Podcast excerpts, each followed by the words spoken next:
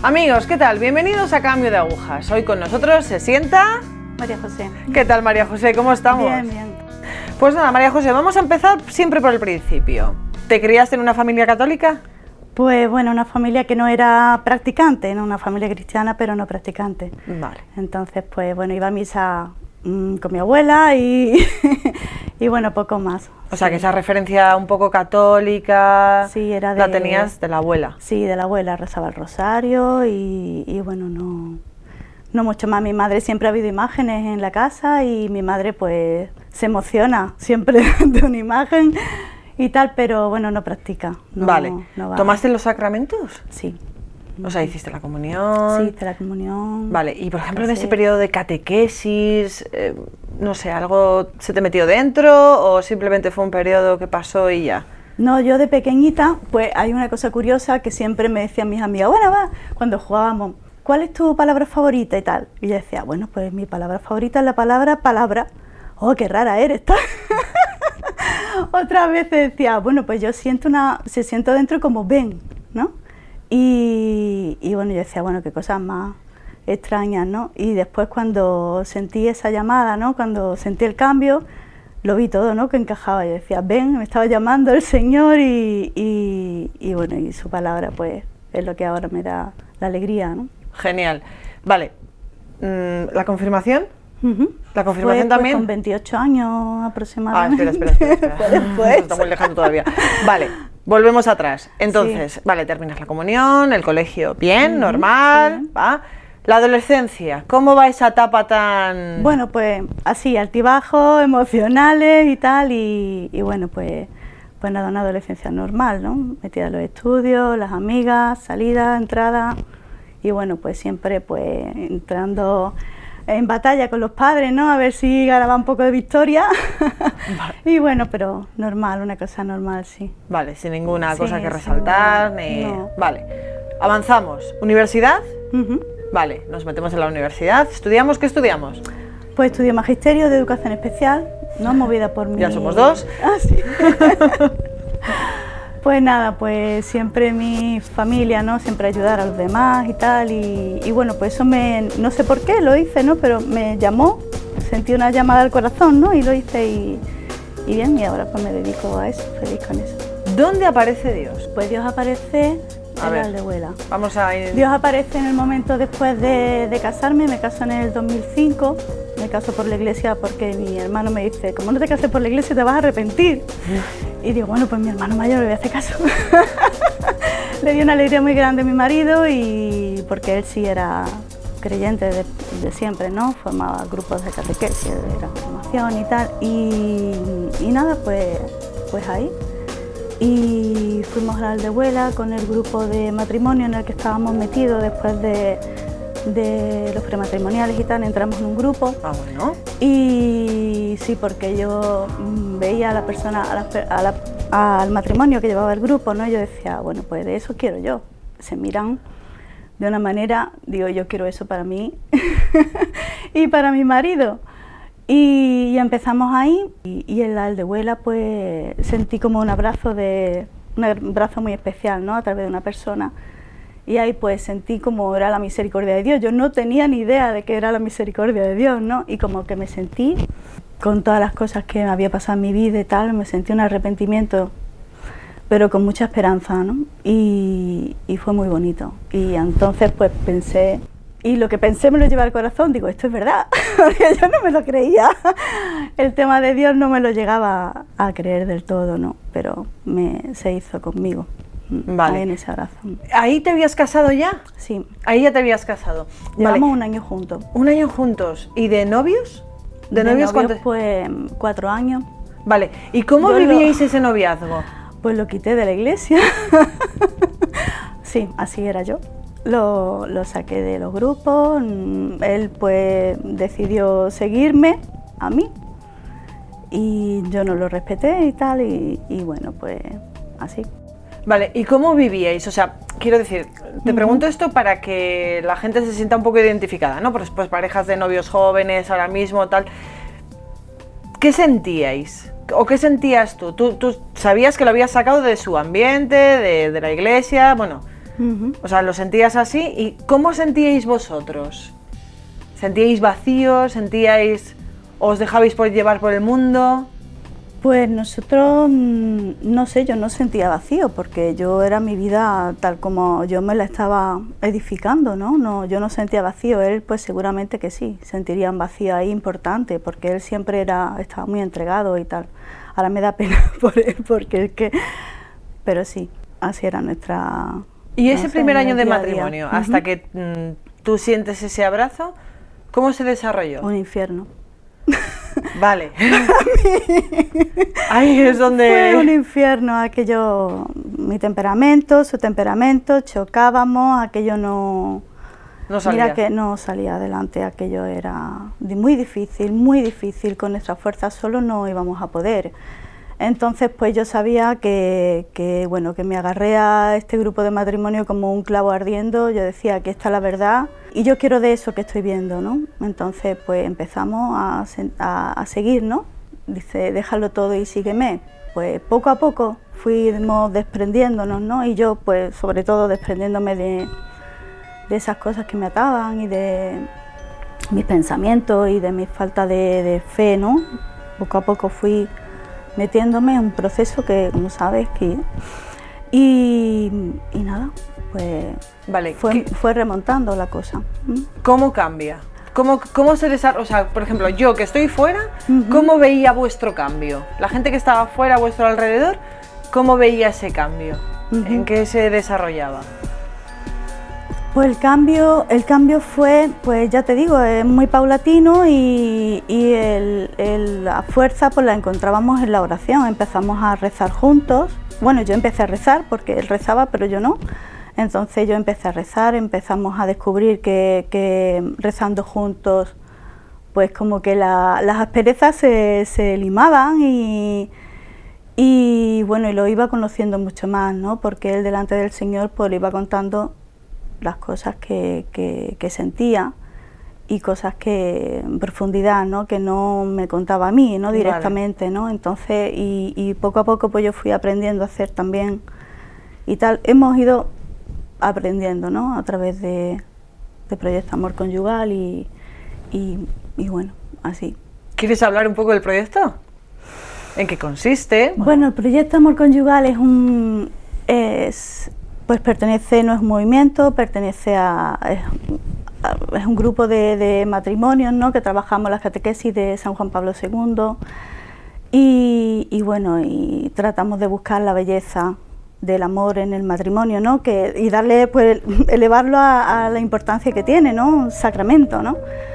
Entonces nosotros pues estamos consagrados, ¿no? y es algo que, es maravilloso, ¿no? Eh, buscamos la unión en el matrimonio, ¿no? Y la indisolubilidad, ¿no? Lo nuestro es para siempre, que yo antes no me lo creía. y es la alegría de, eso, ¿no? De encontrarte con el Señor y hacerte uno con Él y con tu marido, ¿no? llevar la Santísima Trinidad a la vida. ¿Os encontráis mucha problemática en los matrimonios? ¿Os encontráis matrimonios que llegan a vosotros destruidos y otros pues con mucha ganas de, construir, ¿no? y otros con dificultades y tal, pero, pero bueno, el Señor hace maravillas, hace maravillas, hacemos retiros, que es un encuentro, son experiencias, no son retiros de, formación, pero a través de la experiencia, ¿no? Y, bueno, es una maravilla, cómo entran y cómo salen, ¿no? El Espíritu hace milagros en el corazón. Después hay que trabajarlo. ¿Tienes hijos? Sí, dos, dos niñas y cómo vivís la fe en familia. Bueno, pues la fe en familia, eh, pues el día a día eh, eh, te levantas, bueno, pues como cualquier familia, ¿no? Pero la entrega, la entrega es distinta, ¿no? El hacer las cosas en nombre del Señor y, y con la fuerza ¿no? que, que, eso le empuje, ¿no? no quedarte en las cosas superficiales, no de no me quiero peinar, no quiero no, no quedarte ahí, ¿no? sino profundizar, ¿no? ver lo importante ¿no? y educarlas en, en la fe y, y, bueno, y buscar lo mejor para ellas, pero, pero desde, desde el corazón, ¿no? que ellas entiendan que el Señor y, es lo más importante, ¿no? que no somos nosotros, ¿no? sino que, que, tenemos un camino y una meta y la meta es la santidad. y que ahí eso cuesta, pero que tenemos que ser perseverantes y mansos y, y valientes. De cara a la sociedad, claro, sois un matrimonio, que estáis metidos en un proyecto, sois una familia católica. ¿Cómo os veis de cara a la sociedad? ¿Cómo hay que luchar a veces un poco? El católico siempre está en lucha, está en camino siempre y siempre en lucha. Las niñas van al cole, habrá de todo, como en botica. ¿Cómo manifestáis a Dios en vuestra vida de cara a la sociedad? Pues nosotros no cerramos la boca, vamos, si somos cristianos, somos cristianos donde vayamos y, bueno, y llevamos lo... vamos, y en la, vida, en la vida diaria es lo que... Vale, ¿tienes hijas? Sí. ¿Qué edades tienen? Una tiene siete, la mayor, y la otra cinco. Vale, eh, la mayor ha hecho la comunión ya. Sí. A ver, cuéntame esto. la hice con seis años. ¿Cómo? A ver, Pues mira, tenía un deseo de comulgar porque claro, ella decía, mamá, mm, porque siempre que vamos a la Eucaristía vosotros sí podéis comulgar y yo no, si yo tengo fe, yo soy creyente, yo creo en Dios, ¿por qué no? Yo, nena, porque todavía eres pequeñita y no has hecho la comunión y eso es un sacramento y tenemos que darle, tienes que tener la formación. Y, y bueno, entonces me las veía a las dos le cortaba salchichón en casa, en la cocina, para la merienda, el cuerpo de Cristo y se lo daban una a otra, siempre comulgando con cualquier cosa. Y, bueno, y un día, una noche, me la, me la veo copiando la Biblia. Eh, mamá, esto es lo único que me falta para, para, saber ya que, para lo último, ¿no? Para enseñárselo al sacerdote para que me deje hacer la comunión.